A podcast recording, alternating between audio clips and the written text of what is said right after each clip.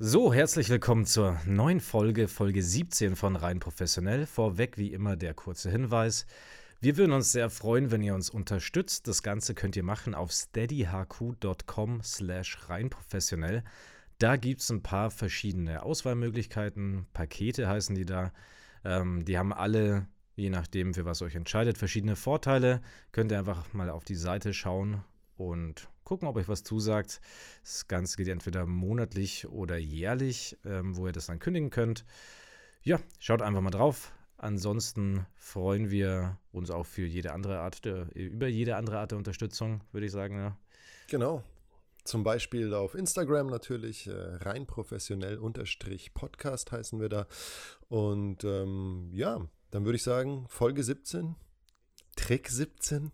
Genau. Let's roll. Viel Spaß damit. Rein professionell mit Jakob Graf und Michael Koschorek. Geht jetzt los gleich.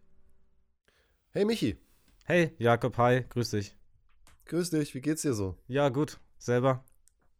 Ach du, kann mich nicht beschweren. Alles klar, ciao. 17 Folgen schon. Hätte 17 ich, äh, Folgen. Ja, hätte ich gar nicht gedacht. Das ist jetzt echt schon. Wir, wir liefern ab Fließbandarbeit hier bei rein professionell. Stimmt so ein bisschen. Aber es macht ja Spaß. Sag mal, ich wollte ja die Tradition brechen schon wieder und ähm, den Cliffhanger fortführen, aber du hast gemeint, du wolltest auch noch was sagen zur letzten Folge. Äh, ich war mir nicht ganz sicher. Haben wir gesagt, ja. wir reden über weil du doch erwähnt hattest, dass es in Island hier, dass da Elfen und Feen und sowas relativ ernst genommen werden und so. Ja, ich glaube sogar so ernst, dass es da Gesetze gibt äh, teilweise und auch irgendwie ein Feenkomitee befragt werden muss. Ja, ja genau. Es gibt Dinge so Feenbeauftragte da tatsächlich in der, weiß nicht, in den Stadträten und sowas. Ich habe da nur irgendeinen Artikel dann drüber gelesen, wo auf einer Baustelle, da haben sie, glaube ich, irgendeinen irgendeinen so Stein zugeschüttet. Und der stand aber mhm. so unter, unter Feenschutz oder wie auch immer das nennt. Klar. Und dann sind da ein paar, weiß nicht, hat sich irgendein Arbeiter verletzt und so und ein paar Dinge schiefgelaufen einfach auf der Baustelle. Und mhm. dann haben sie sich das Ganze angeschaut und haben ge gesagt, Mensch, äh, jetzt wissen ja, woran es liegt, die haben einfach den Stein zugeschüttet. Und dann musste der wirklich wieder fein säuberlich freigelegt werden und mit so einem Hochdruckreiniger ähm, sauber gemacht werden. Weil wow. sonst die Feen böse sind. Oder Elfen. Sind es Elfen oder Feen? Das habe ich schon wieder. Ich glaube, glaub, in Island äh, gibt es mehrere. Ich weiß nicht, wahrscheinlich gibt es Elfenbeauftragte, Feenbeauftragte, Koboldbeauftragte. Aber sind es dann Menschen, die dafür beauftragt sind? Oder Kobolde und Feen? nee, es sind tatsächlich äh, Orks. Nee, äh, ja, Menschen. Ja, aber hm, okay. Also aber ich würde trotzdem, ich würde eigentlich würde ich gerne noch ein bisschen mehr recherchieren, was genau die Aufgaben sind von denen. Ob dann wie. Ich finde, das klingt nach einer Themenfolge. Wir können gerne mal Island und die, die, den Feenkult in Island, dann reisen wir einfach mal hin und äh, machen vielleicht Folge 20, wenn man wieder reisen darf, äh, aus Island. Stimmt, das wäre das wäre eigentlich mal cool, so on the road Folgen ein bisschen. Hm? Hm. Fände ich auch super cool. Also ich weiß, dass meine Mutter da war und die war ein Riesenfan davon und auch schon von vielen anderen Leuten in meinem Freundeskreis, die in Island waren, gehört. Es muss toll sein mit den heißen Geysiren dort, äh, mit äh, ja, den ganzen Island-Ponys, diese winzigen äh, Tiere. Also es hat wirklich, glaube ich, so ein bisschen was Mittelerde-mäßiges dort. Ja, voll. Die ganzen unaussprechbaren Namen Wobei eigentlich, wenn sie ausgesprochen sind, hört sich es immer gar nicht so schwierig an, aber von der Schreibweise auf den Klang des Namens zu schließen, ist oft ein Ding der Unmöglichkeit für mich, muss ich sagen. Ja, das stimmt. Ja, ich bin ein bisschen äh, nervös, weil ich mich heute als Experte versuchen werde. Um dir, ja, ja. Äh, also ich wollte ja das Simulationsargument besprechen, also quasi, warum es laut manchen führenden Wissenschaftlern, vor allem Nick Bostrom, äh, den, also von dem habe ich das, ähm, warum es wahrscheinlich ist, dass wir in einer Simulation leben. Und ähm, ja, ein bisschen auszuholen. Also Nick Bostrom ist ein schwedischer Philosoph und äh, der war auch bei Joe Rogan zu Gast und unter anderem auch bei ein paar anderen Podcastern äh, und hat da eben erklärt, warum es in diese in dieser Theorie um das Simulationsargument äh, die Meinung gibt, dass es sehr wahrscheinlich ist, dass wir in einer Simulation, die nicht von der Realität zu unterscheiden ist, schon leben. Also man kann sich so ein äh, bisschen vorstellen, wie quasi im Film Matrix, glaube ich, oder? Dass quasi die oder ja, oder nehme ich jetzt schon zu viel vorweg? Ist es eher so, nee, dass nee, wir das, ähm, dass das Argument sagt, wir sind quasi von, von künstlicher Intelligenz übernommen worden und ja, leben jetzt in dieser Simulation von denen gebaut oder eher so, dass jeder in seiner eigenen freiwilligen Sim Simulation wählt? Oder ist das offen?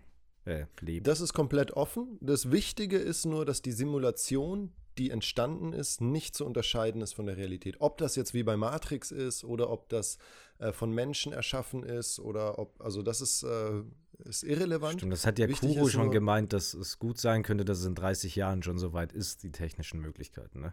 Die technischen Möglichkeiten. Und genau darum geht das Argument. Ich will auch nicht die Theorie der Simulation erklären, weil da, da glaube ich, geht es dann irgendwelche äh, Teilchenphysiker, die halt mhm. über ähm, äh, Multiversen und so reden und, und, und warum es wahrscheinlich ist, das, da komme ich gar nicht mehr mit. Aber äh, dieses Argument fand ich relativ einleuchtend von ihm. Also Nick Bostrom, schwedischer Philosoph, hat gemeint, okay, man stelle sich eine Zivilisation vor, die technologisch auf unserem Stand ist und sich immer weiterentwickelt und auch so eine Vergangenheit hat wie wir, die quasi sich langsam immer weiterentwickelt hat.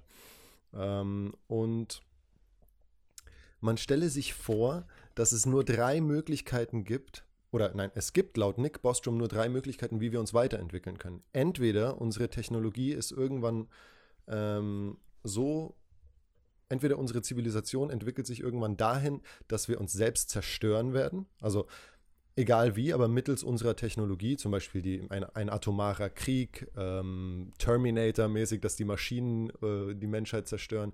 Also dass die Technologie irgendwann ja, an den Punkt stimmt. kommt, dass ich, sie hab, uns Haben wir darüber geredet? Irgendwo habe ich das mhm. gehört. Ähm, ich, glaub, ich glaube, Albert Einstein oder Stephen Hawking, irgendeiner von den Typen halt. Ich glaube, Stephen Hawking war es tatsächlich. Ähm, ja. Der hat gesagt, dass pro Jahrhundert steht so eine, oder alle 100 Jahre, oder in einem Zeitraum von 100 Jahren steht so eine, besteht so eine 1 zu 100 ähm, Chance, dass sich die Menschheit auslöscht, dass irgendwas passiert. Okay. Er, hat gesagt, also wenn, es ist noch, noch nicht eingetreten, aber theoretisch gibt es immer so, so schätzt er die Chance aus, dass irgendein Event kommt, das die Menschheit nicht überlebt. Genau, ich glaube, das nennt äh, Bostrom die Doomsday Hypothesis. Also, mhm. dass das auf jeden Fall eintritt, dass wir uns selbst auslöschen. Aber im Endeffekt alle, alle äh, möglichen Zukunftsszenarien, in denen wir uns auslöschen oder auch ausgelöscht werden, wenn ein Meteorit einschlägt und uns jetzt kaputt macht, dann wird es nie zu einer Simulation kommen, weil einfach die Technologie uns vorher zerstört oder die Welt oder das, das Universum irgendetwas uns ausrottet oder eine Krankheit. Äh, also laut dieser ersten Möglichkeit wird es nie eine, eine Simulation geben. Dann Möglichkeit 2, äh, dass wir irgendwann sagen, nö, technologischer Fortschritt muss eigentlich nicht, wir können einfach da chillen, wo wir sind. Äh, wir wollen, wir haben gar kein Interesse mehr an einer Simulation. Also quasi, als würden wir sagen, ja, Computerspiele jetzt sind ja ganz nett, aber müssen wir nicht weiterentwickeln. Und da meint er halt auch, ja, es ist, wenn man einfach die Menschheit anschaut, relativ unwahrscheinlich, dass wir irgendwann an den Punkt kommen zu sagen, lass uns mal nicht mehr weiterentwickeln. Ja. Aber könnte sein, also ich denke da immer daran, dass alle buddhistische Mönchen, Mönche werden und sagen, wir sind jetzt, also finden quasi die geistige Erleuchtung und sagen, nee, wir brauchen nicht mehr diesen materiellen Fortschritt. Ähm, könnte sein, aber wenn das auch, auch nicht unwahrscheinlich, wenn man sich die menschliche Geschichte anschaut. Richtig, genau. Also äh, sagt er auch. Und wenn man sich quasi Möglichkeit 1 vielleicht von unserer Hoffnung her sagt, nee, das wird auch nicht passieren, dass wir uns auslöschen. Möglichkeit 2, nee, dafür ist der Mensch zu sehr daran interessiert, sich immer weiter zu entwickeln. Dann gibt es laut ihm, laut Bostrom, nur Möglichkeit 3, nämlich, dass wir irgendwann so eine Technologie erschaffen werden, quasi die technologische Reife er erlangen, so nennt er das, die technologische Reife, eine Simulation zu erschaffen, die nicht zu unterscheiden ist von unserer jetzigen Realität. Und wenn dieses, diese Möglichkeit 3 zutrifft, dann werden wir höchstwahrscheinlich, also mit unendlich hoher Wahrscheinlichkeit, nicht nur eine Simulation erschaffen, sondern unendlich viele. Genauso wie wir nicht nur ein Computerspiel erschaffen haben, sondern äh, immer mehr und mehr.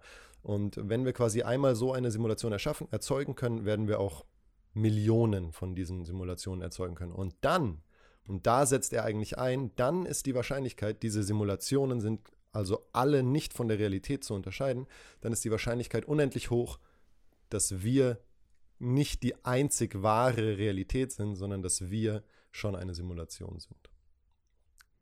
So das Argument von Bostrom. Leuchtet das ein, dieser dritte Teil? Weil das war das, was Joe Rogan immer hinterfragt hat. Joe Rogan hat quasi dann immer gefragt, ja, aber ist es nicht viel wahrscheinlicher, dass wir uns irgendwann dahin entwickeln werden, eine Simulation zu kreieren, wir als echte Gesellschaft? Und dann hat er gemeint, ja, ja, das ist dann unser Weg. Aber wenn wir davon ausgehen, dass diese Simulation kreiert wird, dann sind wir schon längst die Simulation. Also dann sagen wir mal, es gibt eine Million Simulationen, dann ist die Chance eine Million zu eins gerade jetzt, dass wir die einzige Wahrheit sind. Und es ist viel millionenfach wahrscheinlicher, dass wir schon die Simulation sind. Ja, aber was ich mich da jetzt direkt fragen würde, ja. dann würde doch quasi, also hätte dann nicht jeder so das perfekte Leben? Äh, nein, weil also er geht, er nennt es Ancestral Simulation. Also wir würden einfach nur eine Simulation schaffen, die quasi in sich selbst funktioniert und alle sind bewusste, äh, also das Bewusstsein von normalen Menschen und, und diese Entwicklung, die wir durchmachen, quasi wie unsere Vorfahren. Wir würden als Steinzeitmenschen anfangen es geht, und alle würden sich relativ ähnlich entwickeln, diese Simulation.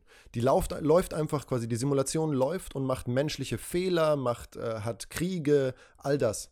All das, was es ja, in der aber Realität warum gibt. sollte man denn das machen? Warum sage ich dann nicht, wenn ich in eine Simulation gehen will, dann will ich eine super geile Zeit haben? Mm, Wahrscheinlich wa- wegen diesem Matrix-Argument. Da gibt es doch den, äh, den, den, den Agenten, der auch sagt, wir haben euch erst eine Welt gegeben, in der ihr alle quasi alles machen konntet, komplett zufrieden wart. Also das sagt Agent Smith, glaube ich. So, the first Matrix was a Matrix, war, war eine Matrix, wo quasi es gab keine, kein Leiden und die Menschen haben aber das nicht akzeptiert und sind ausgeflippt und haben sich selber Leiden erschaffen wollen. Und dann meinte er quasi, das, das, ist, das ist das Menschsein, das, das gehört dazu, dieses Streben äh, und, und Verlieren und Gewinnen und Suffering und dass das halt Teil der Simulation auch sein wird, wie es auch Teil der Realität ist. Ja, aber halt dann vielleicht ein bisschen weniger. Und dann ist die Frage, sind wir die Simulation mit Ja, aber ich meine, aber weniger? gut, dann wäre es ja quasi eine Simulation, wo wir alle in einer Simulation äh, leben. So, dann kann ich es irgendwie. Aber wenn du jetzt aus, davon ausgehst, dass du in der Zukunft sagst, so, ich mache jetzt eine Simulation, dann würde es dich Hm. doch jetzt nicht wahnsinnig machen, wenn du ein super geiles Leben hast, oder? Oder dann suchst du dir doch was viel chilligeres aus. So Mm. ohne Stress, ohne Existenzängste.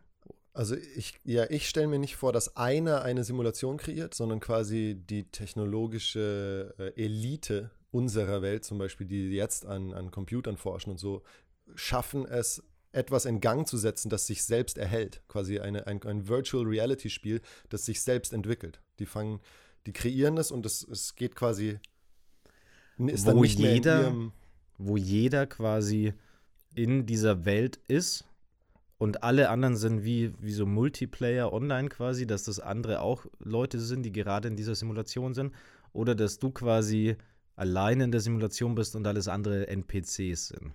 Also Äh, Genau, com du, also glaube, du, du, gehst, ja, du gehst noch zu sehr davon aus, dass quasi wir die Player sind. Ich glaube, in seinem, in Bostroms Simulation, Simulationsargument sind die Simulationen einfach funktionierende virtuelle Welten, in denen jedes Wesen, jede, jede, äh, ja, jedes Wesen in der Simulation hat ein eigenes Bewusstsein. Das sind aber nicht ähm, Avatare aus unserer Welt. Also wir spielen nicht irgendwelche äh, simulierten ja, Wesen. ja, ja. Aber Genau. ja. ja, das ist ja die, aber die Frage, ob du quasi freiwillig in diese Simulation gehst oder Mhm. nicht. Ja, ja, auf jeden Fall. Also, und ich glaube, alles, da gibt es kein, so wird die Simulation sein, so nicht, oder wir wurden gezwungen oder wir sind freiwillig dort. Aber die, der, der, die Krux ist, dass wir es nicht unterscheiden können. Das heißt, vielleicht gibt es ja eine Realität, die viel mehr Leid hat als die jetzige, aber wir sind eine simul simulierte, die schon mal ein Stück besser ist als die eine reelle, die es gibt. Die eine reale, die uns alle geschaffen hat. Das könnte natürlich auch sein, ja. Mhm. Ja. Aber ich weiß nicht, ob das so, ja, wenn es wirklich so ist. Ich meine, wenn es eine freiwillige Entscheidung ist, dann weiß ich nicht, ob du, wenn du die Möglichkeit hast, sowas zu nutzen, das dann auch einfach alle machen würden. Aber vielleicht übersteigt es auch meinen Horizont einfach ein bisschen gerade. Mhm, ja, nee, ich verstehe auch, was du meinst. Ich glaube, bei ihm ging dann nur dieses Wahrscheinlichkeitsproblem, was mich am Anfang so, so stutzen hat lassen, äh, dass es super wahrscheinlich ist, dass wir dann eine Simulation sind. Es geht ne, so unabhängig davon, ob man sie mag, ob man da das äh, für sich wählen würde. Wenn es einmal eine Simulation geben würde, die genau, die nicht zu unterscheiden ist von der Realität, dann wird es Hunderte geben, Tausende geben, Millionen davon geben. Und dann kann man jetzt, ist jetzt die Aussage zu sagen, wir sind die einzig echte, relativ unwahrscheinlich. Das ist einfach das, was er da noch Aber er hat sagt, sich ja grundsätzlich dann schon ein bisschen leicht gemacht, indem Fall. er gesagt hat, erstmal alles ausgeschlossen, dass das verhindern könnte. Und genau, also sagen, diese zwei großen Möglichkeiten. Ja, genau. Also äh, genau, das ist nicht seine Theorie, dass wir eine sind, sondern nur, wenn es jemals eine geben sollte, dann sind wir jetzt schon eine, höchstwahrscheinlich. Hm. Aber ja. Ja, ja macht irgendwo Sinn. Ja, ich, ich, ich fand eben auch, also ich habe ein paar Mal gebraucht, bis ich dann ihn verstanden habe und dachte mir halt auch, war ich am Anfang war ich mit Joe Rogan so, ja, aber es ist ja noch nicht passiert oder würden wir es dann, also so all diese möglichen äh, Wenn und Abers aber ich glaube, irgendwann habe ich sein Argument zumindest der Laie, der ich bin, begriffen. Wäre dann natürlich auch interessant, ob es da so Inception-mäßig dann funktioniert, wenn dann irgendwann mhm. diese simulierte Gesellschaft so weit wieder ist, um äh, Simulationen zu, zu, bauen. Das ist total cool, dass du das sagst, weil so genau eine Simulation in der Simulation in der Simulation. Das hat Bostrom auch gesagt. So sein Argument in seinem Buch, er hat ein ganzes Buch darüber geschrieben, da geht es auch darum, um simulierte Simulation, also, also nicht simulierte Simulation, aber um eine Simulation, die wieder so weit sich entwickelt, dass sie wieder eine Simulation erschaffen kann. Und ähm, das hat er auch, glaube ich, zu Rogan gesagt, weil er meinte dann, ja, aber was wäre denn, wenn wir gerade auf dem Weg dorthin wären, eine virtuelle Welt zu erschaffen, die nicht von der Realität. Und dann hat er gesagt, ja, das könnte ja sein, dass wir auf dem Weg sind, aber die Wahrscheinlichkeit ist sehr hoch, dass wir eine Simulation sind, die auf dem Weg ist, eine Simulation zu kreieren. Ja, stimmt. Auf der anderen Seite wäre es ja so, also wenn ich das richtig weiß, ist es ja quasi ein Wunder, dass es die menschliche Spezies so gibt, wie sie sie jetzt gerade gibt. Und es, also wenn genau. die wirklich dabei null anfangen, es kommt ja darauf an, wo die diese Simulation ansetzt. Mhm. Aber also, also es wäre ja schon ein, ein, krasser Zufall, wenn diese quasi sich genauso entwickeln würde wie wir. Geschweige denn, dass ja, die aber Empfindungen wer sagt denn, werden. Aber wer sagt denn, dass es nicht eine Million andere Simulationen gibt, die nach tausend Jahren von einem Meteoriten zerstört wurden, wo sich die Dinosaurier durchgesetzt haben. Also die, diese, wir starten die Simulation und sie macht dann, ja, das meine ich was ja. sie will. Das meine ja, ich genau. ja, dass, dass es eben hm. dann schon relativ unwahrscheinlich ist, dass auch im Jahr äh, 2021. 2021 hier zwei Typen einen Podcast machen, die genau. drüber reden. Ähm, wie Ob wir eine Simulation sind. ja. Ja, richtig. Aber das ist wahrscheinlich dann auch nur ein Strang von Millionen, der eine Simulation ist.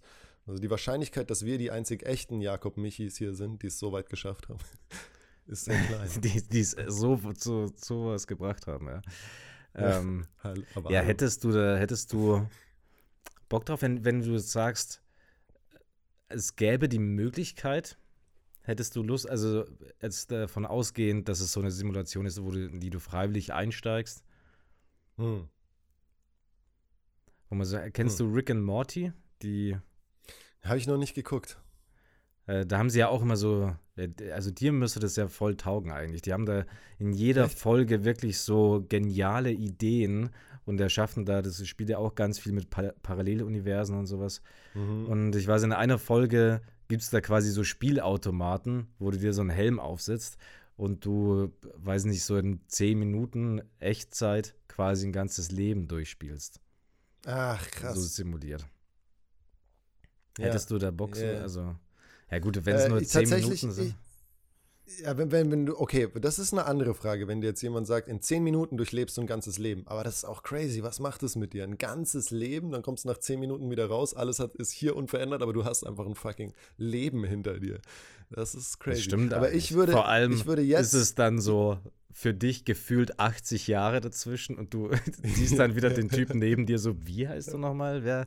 Ich erinnere mich irgendwie grob an dich. Also, hey, du hast auf meine WhatsApp nicht reagiert und du so, ich habe 80 Jahre. Things. ähm, ja, also ich würde es umdrehen und sagen, ich bin sehr zufrieden mit meinem Leben. Wenn jetzt jemand daherkommt und sagt, hey Jakob, das ist eine Simulation, ähm, sorry, do you want to see the real life? Dann würde ich sagen, nee, nee, Mann, ähm, gerade alles cool. Ich will so weitermachen. Mit Michi podcasten, trainieren, ein bisschen Schauspiel hier, ein bisschen schreiben da. Dies, das, ja, ja. Dies, das. ja. ähm, nee, aber also wenn mir jemand anbieten würde, wirklich ein Leben komplett woanders zu leben und nicht diese 10 Minuten Zeitspanne, sondern so, hier steigst du ein und dann du wirst, du wirst als Baby geboren äh, und du, du weißt nicht, dass es eine Simulation ist, du wirst da drin bleiben, würde ich, glaube ich, jetzt Nein sagen, because I'm pretty happy. Ja, da wäre es dann vielleicht auch eher interessant, wenn du jetzt nicht in so eine Realität wie unsere kommen würdest, sondern wenn, weiß nicht, wenn du ja, das ist das, dann vielleicht wieder so Zeit, Star Wars Time Traveling. Ja, genau, sowas in die Zukunft. Oder vielleicht würdest du in irgendeiner Epoche, wo du, ja, mich würde es schon interessieren, wie es jetzt, was weiß ich, in den Zeiten, von den goldenen zwei. Kennst du diesen Film von ähm, Woody Allen, Midnight in Paris? Mhm. Wo er so, ich glaube, in die goldenen Zwanziger oder so zurück. Ja, als erstes in die 50er. Der Clou ah, ja, genau, ist ja, dass, so dass niemand in ja. seiner eigenen Epoche leben will, quasi. Ja, genau. Sondern die, mhm. alle immer so nostalgisch auf die gute alte Zeit zurückblicken. Und ja, die, richtig, die Leute, genau. also er will unbedingt in die 50s da zurück nach Paris. Weil er auch Schriftsteller ist und will halt die ganzen. Genau, und die Leute, die dann da sind, die wollen dann in die 20er zurück, weil das so eine coole Zeit war. Das war so ein bisschen die Message von dem Film, glaube ich, auch so, dass niemand in seiner Zeit zufrieden oder die zu schätzen weiß. Mhm. Mit Owen Wilson. Gestern habe ich auch einen coolen wow. Film gesehen über ähm, Hugo, also der Film hieß Hugo Cabret von Martin Scorsese. Hast du gesehen? Über so einen Jungen, der obdachlos in einem Bahnhof lebt und dort die Uhren immer zum, also wieder aufzieht. Ja, sagt mir irgendwie was. Mhm, aber das war doch, aber cool. es war irgendwie nicht so ein klassischer Scorsese-Film, oder? Nee, überhaupt nicht. Also gar kein, gar kein äh, Crime, gar, gar nichts Mafia-mäßiges oder so. Ähm, es ging eigentlich um einen Jungen, der seinen Vater verloren hat, obdachlos da in dem Dings ist und, und er hat so ein, er kann halt alle Uhren, so Uhrwerke reparieren und äh, er sucht nach einer geheimen Botschaft von seinem Vater, die er in so einem, so einem Roboter, so einem in, von einem Uhrwerk betriebenen Roboter vermutet den er auch bei sich da hat. Ja, also nicht Roboter, aber das ist so ein, wie nennen die den? Autonoman oder so. Ja, aber, aber sau cool gemacht auf jeden Fall. Und ähm, dann, da geht es eigentlich, also geht es um einen der ersten Filmemacher überhaupt. Ich glaube, das war das, was Scorsese da gereizt hat, weil er findet dann eben einen, der ihm dabei hilft, so ein bisschen, der aber so voll der verschrobene alte Mann ist. Und dann kommt raus, dass der vor dem äh, ich glaube, vor dem Ersten Weltkrieg. Vor dem Zweiten Weltkrieg. Oh, jetzt habe ich gestern nicht gut aufgepasst. vor dem Zweiten Weltkrieg würde ich jetzt mal sagen, weil wie lange gibt es schon Filme? Ich würde sagen, ja, zwei Schauspieler oh, sollten das wissen. Aber auf jeden Ahnung. Fall glaube ich, ja, wurden das, waren das die ersten 40er? Ja, genau, 30er, 30er. und ich glaube, es ist noch mal ein paar Jahre vorher, also könnte es sein, dass es der Erste Weltkrieg war und äh, vor dem Ersten Weltkrieg schon so, so Sachen in Motion gesetzt wurden von diesem äh, George Georges oder George Milies, Milies, ich weiß den Namen nicht genau. Hier ist schön wieder Halbwissen am Start. Ähm, und der hat aber so richtig coole, der war eben so eher Illusionist und Magier davor und hat dann eben dieses Filmemachen für sich entdeckt. Also es war auf jeden Fall die allerersten Anfänge des Filmemachens. Die Lumière-Brüder haben scheinbar die erste so Filmkamera erfunden und er in dem Film will er das halt auch machen. Dieser alte, verschrobene Typ, der eben früher ein toller Filmemacher war. Auf jeden Fall cooler Film. und der, ja, der macht dann so äh, irgendwie Reise zum Mond oder so, basierend auf Jules Verne. Der hat einen der ersten, ähm, dieser Méliès hat scheinbar einen der ersten Science-Fiction-Filme gemacht. Hm. sieht total crazy aus, aber macht halt eben da so eher so Sachen, die man im Theater jetzt heute vielleicht noch von äh, Zauberern sieht und so baut er dann in den Film ein und ja, alles ohne Sound, aber schon in Farbe. Der hat dann jedes einzelne Bild irgendwie mit Farbe betupft und dann konnte er einen Farbfilm machen. Nicht schlecht. Verrückt. Wie sind wir jetzt darauf gekommen? Wir waren eigentlich bei Keine Ahnung. ja. Und wir wollten heute noch äh, ein bisschen über, jetzt haben wir eh schon alle Zuhörer verloren. Ich glaube, heute war es eine sehr verwirrender Einstieg in die Simulation. Wir, wir haben uns selber auch ein bisschen verloren. Man wird einfach ja. richtig unsicher, wer, wer bin ich? Bin ich ja. real? Eben. Oder es nimmt einfach ein bisschen Druck, weil man sich denkt, so, ja, gut. Bin ich halt nicht ich. Restart vom letzten Checkpoint. Fange ich nochmal an. Du wolltest mit mir so ein bisschen über ähm, Jobs reden, beziehungsweise so äh, Berufswünsche als Kind wahrscheinlich. Ja, ich würde dich mal fragen, so, ähm, ich meine, für uns hat ja jeder so ein bisschen damals die, ist so an dem Scheideweg gestanden, so Ende der Schulzeit, vielleicht auch schon früher. Ähm, und das hat sich ja bei den meisten ein bisschen geändert, was man werden wollte, was einen interessiert hat. Und mhm. mich hätte einfach mal interessiert, was wären so alternative Berufswege für dich gewesen? Also was hätte ich. Ja. Ja. Also tatsächlich habe ich da relativ viele Erinnerungen so an meine Kindheit, auch in, in Tansania. Ähm, habe ich mit dem, mit einem Shoutout an Juri, der jetzt übrigens äh, teilweise für meinen Kurzgeschichten-Podcast illustriert. Einer meiner ältesten Freunde, der auch in Tansania war. Ein Full Circle ähm, Moment. Ja, der, äh, mit dem haben wir immer so Fantasy-Spielchen draußen äh, in, in Tansania ge gespielt und dann waren wir oft, äh, also ich war oft Explorer, also äh, Entdecker. Ne? Ich wollte unbedingt mhm. Entdecker werden. Aber ist halt also wie, so wie Christopher Columbus so ein bisschen. Ja, oder ja, genau. Also einfach so erforschen. Mich hat es dann sehr schnell in die Richtung. Also es war mal die Schimpansenforscherin Jane Goodall bei uns in der Klasse. Das hat mich dann auch total interessiert, so mit Tieren arbeiten, so zu neue Tierarten entdecken oder Verhaltensweise von, von Affen, so mehr. Also in welchem Alter warst du da? Wollte ich auch mal werden. Äh, das war alles so sechs bis zehn waren diese Wünsche Entdecker, Astronaut, Meeresbiologe, äh, Tierforscher. Ja, okay, Astronaut, so. Astronaut ist ja schon einer der, der großen Klassiker, der Klassiker. wahrscheinlich. Ja. ja. ja. Aber hat ja auch was mit so Forscherdrang, glaube ich, zu tun. Ich wollte auch ganz voll. früh Erfinder werden. Egal was. Nee, ähm, also ich habe mal meinem Dad, also meine Eltern haben sich ja früh scheiden lassen, aber meinem Dad ganz früh mal, der hat mir so ein cooles Baumhaus, da war ich tatsächlich noch in Deutschland, hat mir ein Baumhaus gebaut ähm, und ich glaube, das durfte ich dann irgendwann nicht mehr benutzen, weil ich einen Schädelbruch hatte, weil ich vom Baum gefallen bin. Aber war äh, nicht so ein gutes Baumhaus. genau. Äh, nee, und das, ich dachte, der kann halt alles bauen, weil ich fand das ein Haus im Baum schon mega geil. Und dann habe ich ihn immer gefragt, ob er mir einen Riesen baut. So einen Riesen, und da war ich, glaube ich, vier oder fünf. So einen Riesen, wo ich Frank einfach reingehen kann. Ja, genau, aber einen, wo ich so reingehen kann und so mit dem durch die Welt cruisen. Oh, quasi so, so ein äh, Suit, wie so ein Exoskelett quasi. Skelett, ja, also halt einfach, ja. ich habe es immer gesagt, baust du mir einen Riesen? Und er auch gesagt, ja, ähm, wo ich so rein. Ja, nein. Wo ich so reinklettern kann. ja, genau, aber er hat mir, glaube ich, wirklich gesagt, also ich weiß noch so, cool, Papa baut mir einen Riesen. Und er hat wahrscheinlich nur so, ja, ja, ich baue dir einen Riesen. Safe, alles klar. Geht ja, und deshalb wollte ich dann irgendwann immer Erfinder. genau. Nicht schlecht. Erfinder werden aber ja, sonst, also auf jeden Fall relativ früh auch Schauspieler und Schriftsteller kamen dann schon auch mal durch. Meine erste Geschichte, die ich geschrieben habe, war The Time Machine. Da war ich auch erst so acht oder neun. Hm. Ja, bei mir war das erste, also das erste, Jetzt was ich weiß, ist, glaube ich, dass ich Bundeskanzler werden wollte.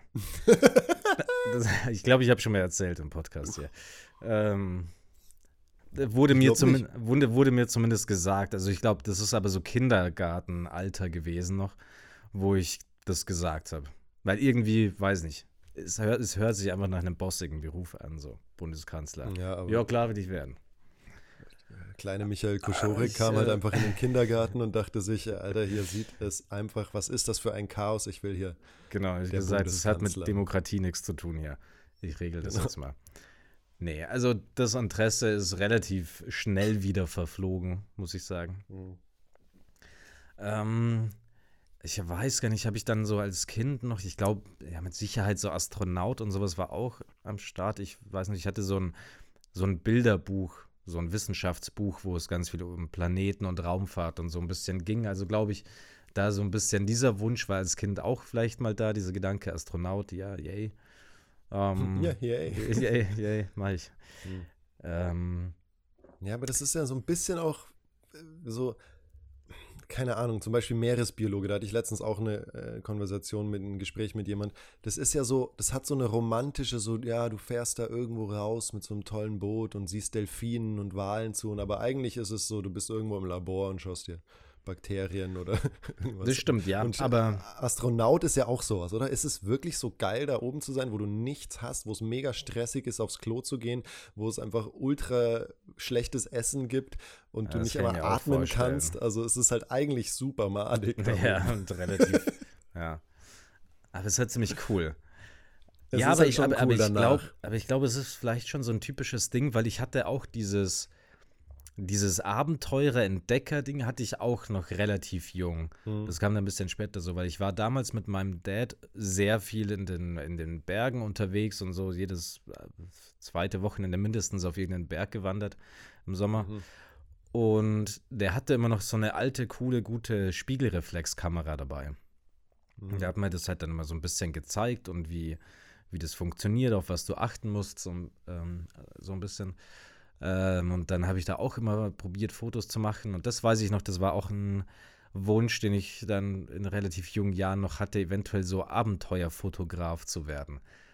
Oder so, oder so, wo du halt ein bisschen rumreist und so versuchst, so, weiß nicht, coole Momente von Tieren zu fotografieren oder auch coole Landschaften, so wenn das irgendwie dein, dein Job ist, da rumzukommen und einfach coole Fotos zu machen. Mhm. Das war, war auch das, so ein das Ding. Ist, das glaube ich auch richtig geil. Müsstest du mal mit dem Stefan sprechen, der war doch ganz lange so Tierfilmer. Er hat ja. gemeint, da ist auch sehr viel Geduld halt gefragt. Du musst mega lange warten. Ich glaube, der hat bei dieser Unsere Erde-Sache hat er als Kamera, Camera Operator mit. Echt krass. Ja, ich weiß gar nicht, ob ja. ich das schon mal gesagt, weil eben dann nicht, aber ich glaube, das war Our Planet, wo dieses Making-of auch war. Und das ja. ist schon krass, weil ich habe mich so gewundert, weil die haben da so einen Shot von so einem sibirischen Tiger drin. Und der ist ja ultra selten und total scheu. Mhm. So, also überhaupt nicht zutraulich. Mhm. So der, also die, ganz schwierig irgendwie den anzutreffen, geschweige denn der, den, den zu filmen. Und dann haben die da so Aufnahmen gehabt, wo der so ganz nah an der Kamera war, perfekt zum goldenen Schnitt, zur und, und zur goldenen Crazy. Stunde, ähm, wo perfekt so das Bild läuft. Und ich dachte mir, ja, wie, wie kriegst du denn so eine Aufnahme? Also, das muss ja unfassbar schwer mhm. sein. Und die haben da tatsächlich zwei komplette Winter verbracht in Sibirien und haben in so total wirklich so Mini-Hütten, so gefühlt irgendwie vier Quadratmeter Platz, wo so ein Schaumstoffdings als Bett da war.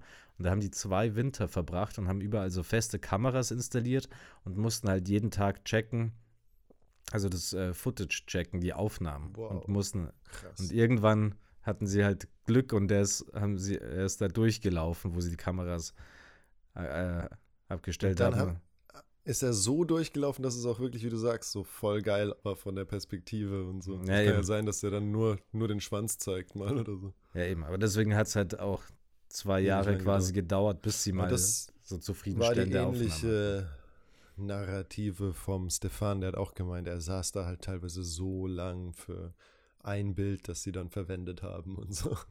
Aber ja. trotzdem geil, hat er gesagt. Also es ist sehr meditativ, auch wenn du dich drauf einlässt. So. Ich kenne noch jemanden, der war bei mir in der Kung-Fu-Schule. Der sitzt jetzt irgendwo im Kongo im Dschungel und filmt Affen. Und wartet immer noch auf den. Nee, aber wirklich, der hat was letztens auf, auf immer, wenn der mal so alle Monate mal auf Instagram postet, hat er halt so, ja, hier bin ich wieder bei der Arbeit, super Camouflage in irgendwelchen Bäumen, 30 Meter Höhe, halt so komplett, dass man ihn nicht erkennt, mit seiner krassen Alexa-Kamera oder so, oder halt also mit so einem riesigen Gerät und äh, filmt halt dann Affen. Ja. Stundenlang, ja, tagelang. Da braucht man schon ein bisschen so Dedication. Der ist vielleicht, eine, ups, vielleicht so Fotos machen ein bisschen dankbarer. Ja, ja, vielleicht. Aber ich weiß auch nicht. Aber ja, das finde ich schon nice. Ja. Also so, so, ich fand auch so, ähm, in Afrika immer, weil ich ja relativ jung schon so Safaris mitgemacht habe und so Führungen in Nation, National, Nationalparks, äh, Führungen in Nationalparks. Äh, und da fand ich es immer so diese Ranger oder die da halt so zuständig waren für die Wildlife Preservation, also für den Erhalt der, der, der, der, der Löwen und allen möglichen und der Nashörner und also die wirklich so sich darum gekümmert hat, weil die haben ein großes Problem mit Wilderern in Tansania. Mhm. Ähm, warte mal, hier ja. wird mir gerade was angezeigt. Äh, ich muss das ganz kurz mal wegklicken. Ja, klick in Ruhe weg. Ähm, ja. ja. aber dann so ein bisschen später, wo es auch nochmal interessant wird, finde ich. Ähm, ja. Das war bei mir dann so, weil ich wusste dann relativ schnell, also dann kam bei mir so die Faszination ein bisschen für jetzt im weitesten Sinne Psychologie. Mich hat halt interessiert, so warum Menschen so ticken, wie sie ticken, warum sie irgend, also ja, was sie antreibt, warum sie irgendwas machen, wo, du, wo sich andere Leute denken, oh, warum hat er das jetzt gemacht? Und ich war so jemand, der sich das gedacht hat und wollte das halt irgendwie nachvollziehen können.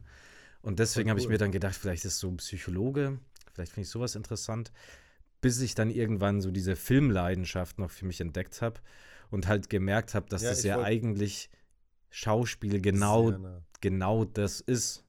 So, ja, sehr nah daran, daran, genau. Also das kam bei mir auch relativ spät, aber durchs Geschichten erzählen, dass ich früh äh, schon äh, den Febel dafür hatte.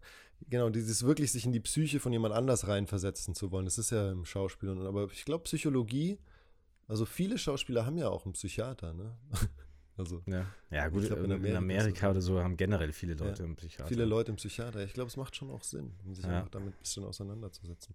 Aber genau. cool, weil wie alt warst du da, als du so Psychologe, hm, Psychiater? Das wird so, das wird es gewesen sein, so, ich glaube, so siebte, achte Klasse, wo langsam diese Gedanken kamen, wo ich mir dann auch schon eigentlich gedacht habe, ich will das beruflich machen.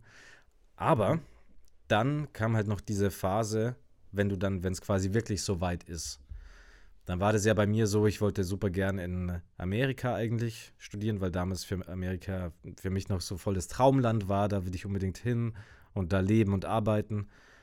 Ähm, dann hatte ich auch einen Austauschschüler, der da Schauspiel studiert hat an einer guten Uni und der mich da so ein bisschen beraten hat. Ähm, ich wäre dann sogar schon genommen gewesen an der Uni in New York mhm. und habe aber dann damals keinen Weg gesehen, wie ich mir das quasi leisten kann. Äh, weil ich war in so einem Housing-Verteiler von denen drin, wo die haben dir dann nur so Wohnungen vorgeschlagen, die 2000 Dollar im Monat kosten. Ich so, ja gut. Ja, ja, ja. Irgendwie mit drei Jacuzzis. Und ich so, ja, also, hallo? äh, ja, und dann konntest du da. Zwei. Ja, eben, also, das war nicht. ähm, ja, und du kannst ja dann da nicht arbeiten mit einem Studentenvisum oder beziehungsweise nur am Campus und an der Schule gab es keinen Campus. Und dann habe ich das halt sein lassen, habe mich dann in Deutschland beworben und so. Und dann aber wirklich, also vor diesem Moment war, wo ich dann den Vertrag für die Schauspielausbildung unterschrieben habe, mhm. da sind bei mir dann schon nochmal so Zweifel hochgekommen. Und wo ich dann wirklich ernsthaft über andere Berufe noch nachgedacht habe oder ein Studium zu machen. Und das wäre bei mir einmal, oh, also sorry. die ganz langweilige Variante, also jetzt ähm, no offense äh, für alle, die den Beruf machen. Aber jetzt also, also für mich persönlich langweilige Variante wäre irgendwie so Sport-Englischlehrer gewesen. So der Klassiker halt einfach. Aber das wäre durchaus was gewesen, was ich mir vorstellen hätte können. Als Lehrer zu arbeiten in diesen zwei Fächern, die jetzt für mich wahrscheinlich keine große Arbeit gewesen wären. Ja, also ich hätte es nicht wirklich gemacht, aber ich habe Sportwissenschaften studiert. Und da waren ganz viele Sportlehramtler an der Uni, äh, wo, wie du sagst, es halt relativ klar gewesen wäre, dass die dann einen Job bekommen. Und es war auch so mal eine Überlegung, man hätte da noch irgendwie umsatteln können von Sportwissenschaften zu Sportlehramt. Ähm, ich glaube, meinem Opa mütterlicherseits hätte das auch sehr gefallen. Der ja, wollte immer Lehrer werden. Mhm. Also hoffentlich wird der Junge mal Sportlehrer. Genau, ja. Ja, der wollte auch, dass äh, seine Tochter, meine Mutter, Lehrerin wird. Aber die ist Ärztin geworden. Auch keine Enttäuschung, werde, muss man sagen. Ich werde immer leiser, weil sie schon gesagt hat, ich soll nicht so oft über sie reden im Podcast. Okay, dann wechseln wir das Thema. Ja, ähm, aber, ähm, aber sehr, sau interessant auch, dass du dann noch mal so Zweifel hattest, weil ich habe mich auch relativ spät für den Beruf des Schauspielers äh, dann, dann entschieden, einfach weil es schon auch so ein zweifelhafter Beruf ist, also wo halt viele so also auch wirklich in Gestalten auch. Ja, wirklich. Also mein Freundeskreis damals war eigentlich, eigentlich hat mein Freundeskreis weniger Verständnis dafür gehabt als meine direkte, mein familiäres Umfeld. So, die haben alle gemeint, mach halt, ja, schau mal. Ähm, das aber kann ich. Komm aus ja, also es waren viele, genau, also ich war eher in so einer, ja, halt gerade nach München gezogen, als ich diese ersten Interessen in die Richtung hatte und es war so ein, ja, diese Hip-Hopper, Skater, Basketballer, Freundeskreise, die ich hatte, und die fanden es alle eher so, pff, ja, jetzt wirst du Schauspieler oder wie, der Jakob denkt, der ist voll der Star. Und äh, ja, aber eigentlich war mein Interesse beim Geschichten erzählen. Ich habe aber dann eben, ja, Sportwissenschaft, weil Sport ging immer. Das habe ich wirklich nur so gemacht, weil es halt Spaß macht, geil in alle Sportrichtungen mal. Und dann kam Ethnologie, was ich eigentlich ja studiert habe, um zu schreiben. Also ich dachte mir, Ethnologie sind die Geschichten der Welt.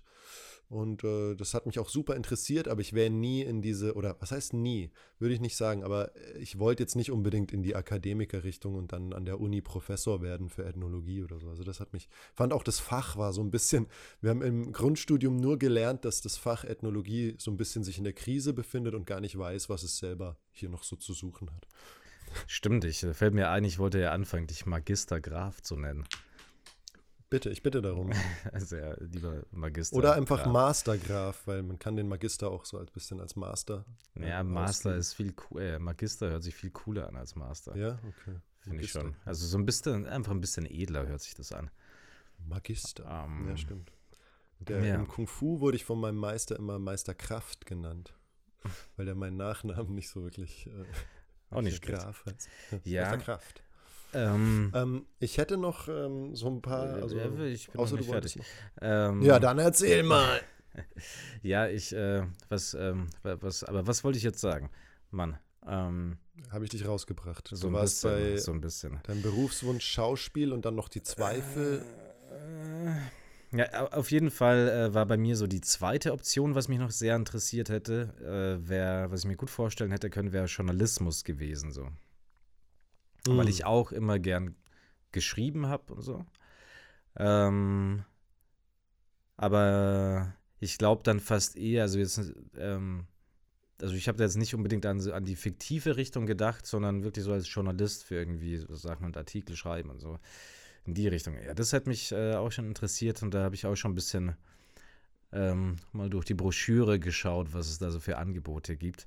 Aber ich glaube tatsächlich, in den meisten Fällen studierst du das ja gar nicht, oder? Bin ich das falsch? Ich glaube, Musst du nicht, du kannst Ich glaube, meistens studieren. läuft das über so ein Volontariat wahrscheinlich bei irgendeiner Zeitung oder so. 100 Pro. Also ich habe das während dem Ethnologiestudium habe ich für die Zeit Jung geschrieben. Ich weiß nicht, ob ich dir das mal erzählt habe. Ich wollte eigentlich da so eine Geschichte an Mann bringen äh, ich habe gerade was geschrieben, äh, so ein Fantasy, Jugend-Fantasy-Ding, und dann haben die gemeint, das kannst du als Kolumne führen und machst du immer so einen winzigen Artikel, der so mit Cliffhanger weitergeführt wird. Und dafür machst du aber, schreibst du für uns auch fürs Feuilleton, so, ich weiß nicht, ich habe damals über alles mögliche Daher kommt diese Cliffhanger-Affinität. Vielleicht. Auf jeden Fall fand ich das am Anfang sehr cool und dann sehr stressig, weil du echt immer, also erstens war es kaum oder nur nicht gut bezahlt. Äh, und du musstest immer abliefern. Ich musste dann so drei Artikel die Woche schreiben oder noch mehr. Äh, kurze nur für so eine Online-Zeitschrift, aber das war so halt so immer noch recherchieren und sich da voll reinhängen für Sachen, die dich jetzt nicht so interessiert haben. Jetzt, also ja, ich glaube, wenn du als Journalist wirklich das recherchieren und machen darfst, was du willst, dann ist es geil. Aber ich glaube, da ist schnell so ein Abgabedruck für Themen, die dich auch so ein bisschen nicht so interessieren. Ja, ich glaube, also es, je nachdem, wo du es machst, das ist, glaube ich, kann schon sehr stressig sein auch. Aber geil, du wolltest mal ein Journalist werden. Das wusste ich noch nicht. Ja. Wieder eine neue Seite an dir entdeckt, Herr ja. Und dann war es aber so, dass ich mir gedacht habe, auch wenn das schwierig wird jetzt hier mit Kosten für äh, Schauspielschule, äh, München wohnen, hm. alles zusammen so, äh, dass das erstens finanziell schwierig wird. Ähm, das war mit Sicherheit auch noch so ein Zweifel. Ähm, aber dann habe ich mir gedacht, wenn ich das nicht probieren würde, dann würde ich mich wahrscheinlich mein Leben lang fragen, so, was wäre, wenn und so. Ich würde mich halt mein Leben lang in den Arsch beißen, wenn ich es nicht probiert hätte. Und deswegen habe ich es dann einfach ja gemacht. Und jetzt beiße ich mich in den Arsch. Nee, Schmarrn. Nein, aber das ist ja dann, finde ich, auch wieder eine Heldenreise, die du also den Sprung aus dem Comfort Zone, so ja, ich könnte ja auch dies, das, sichere Sachen machen und ich springe aber in das mutige Was wäre wenn, weil sonst habe ich die, wäre ich nie in dieser Abenteuerwelt, never took the call to adventure. Und äh, ja, finde ich. Ja, aber das wäre es so gewesen, weil ich glaube, ich hätte, ich hätte dann so später weil so groß wie meine Leidenschaft dafür war, glaube ich, hätte ich relativ sch schlecht irgendwie damit mit mir selber leben können oder mit dieser Entscheidung im Nachhinein. Das glaube ja. ich auch. Also so wie ich dich kenne, finde ich es äh, auf jeden Fall richtig, wo du bist. Und Ich glaube auch aus dir wird noch ein ganz großer. Ja, danke schön. Ähm, ähm, ich wollte jetzt noch mal so, weil wir wegen Beruf haben wir gesprochen und ich habe bei, bei YouTube äh, so die 50 coolsten Jobs mal mir ein paar Videos reingezogen und fand halt eigentlich, dass die überhaupt, also oft meine Meinung war, dass die jetzt nicht so cool sind. Also vielleicht ein Außenstehender. Was sehr interessant war, war, dass sehr viele Filmberufe dabei waren.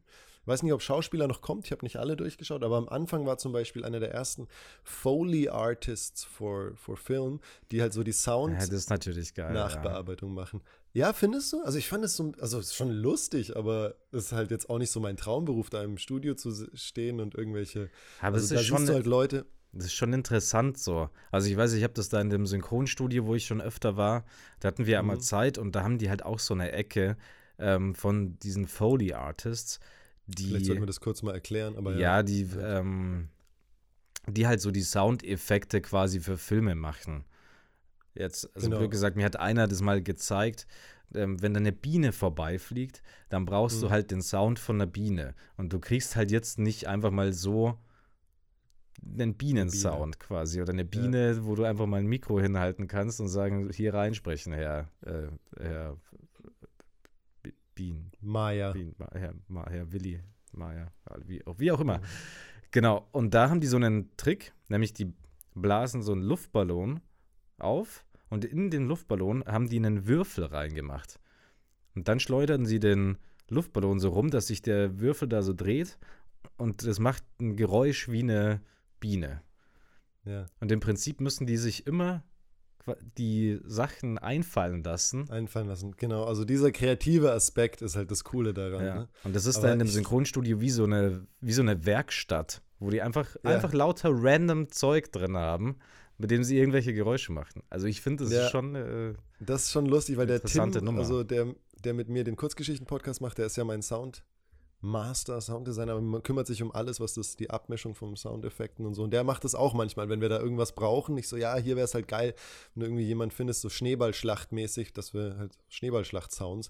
Und man, manchmal sucht er dann online, aber manchmal ist er dann auch so richtig quirlig und äh, creative und sagt dann so, ja, jetzt halt mal die Pfanne. Und dann kommt er mit so drei Packen äh, eingeweichten Klopapier und klatscht die halt da rein. Und da hat er auch schon einige echt coole Sachen mit so einer äh, Dampfmaschine hat er auch mal so einen riesigen Lokbetrieb äh, simuliert oder halt eben, ja, also schon cool. creative. Aber da bei dem Video sieht man halt so jemand, da läuft jemand durch den Wald und es sollte halt knacken und dann siehst du halt jemand, der einfach so äh, Sellerie-Stauden oder wie sagen wir, Selleriebündel ja. nimmt und die halt so auseinanderbricht. das ist halt dann ja, die Fußstapfen. Ja, okay.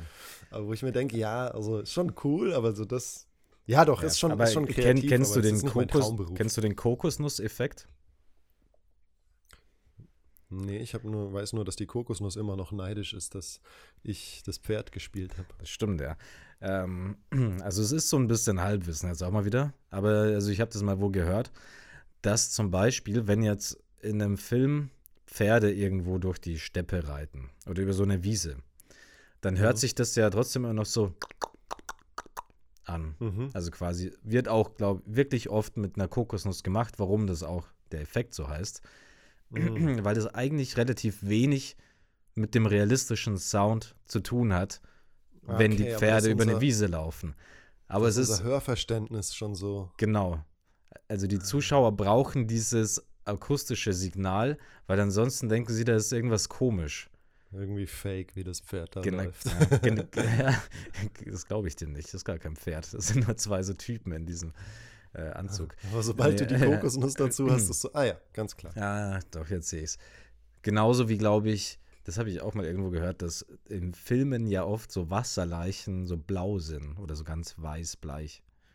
Mhm. Und das dann echt anscheinend auch überhaupt nicht so ist, aber ansonsten würde man nicht checken, dass es eine Wasserleiche ist. Aber nagelt mich nicht drauf fest, aber ich meine, es, es ist so.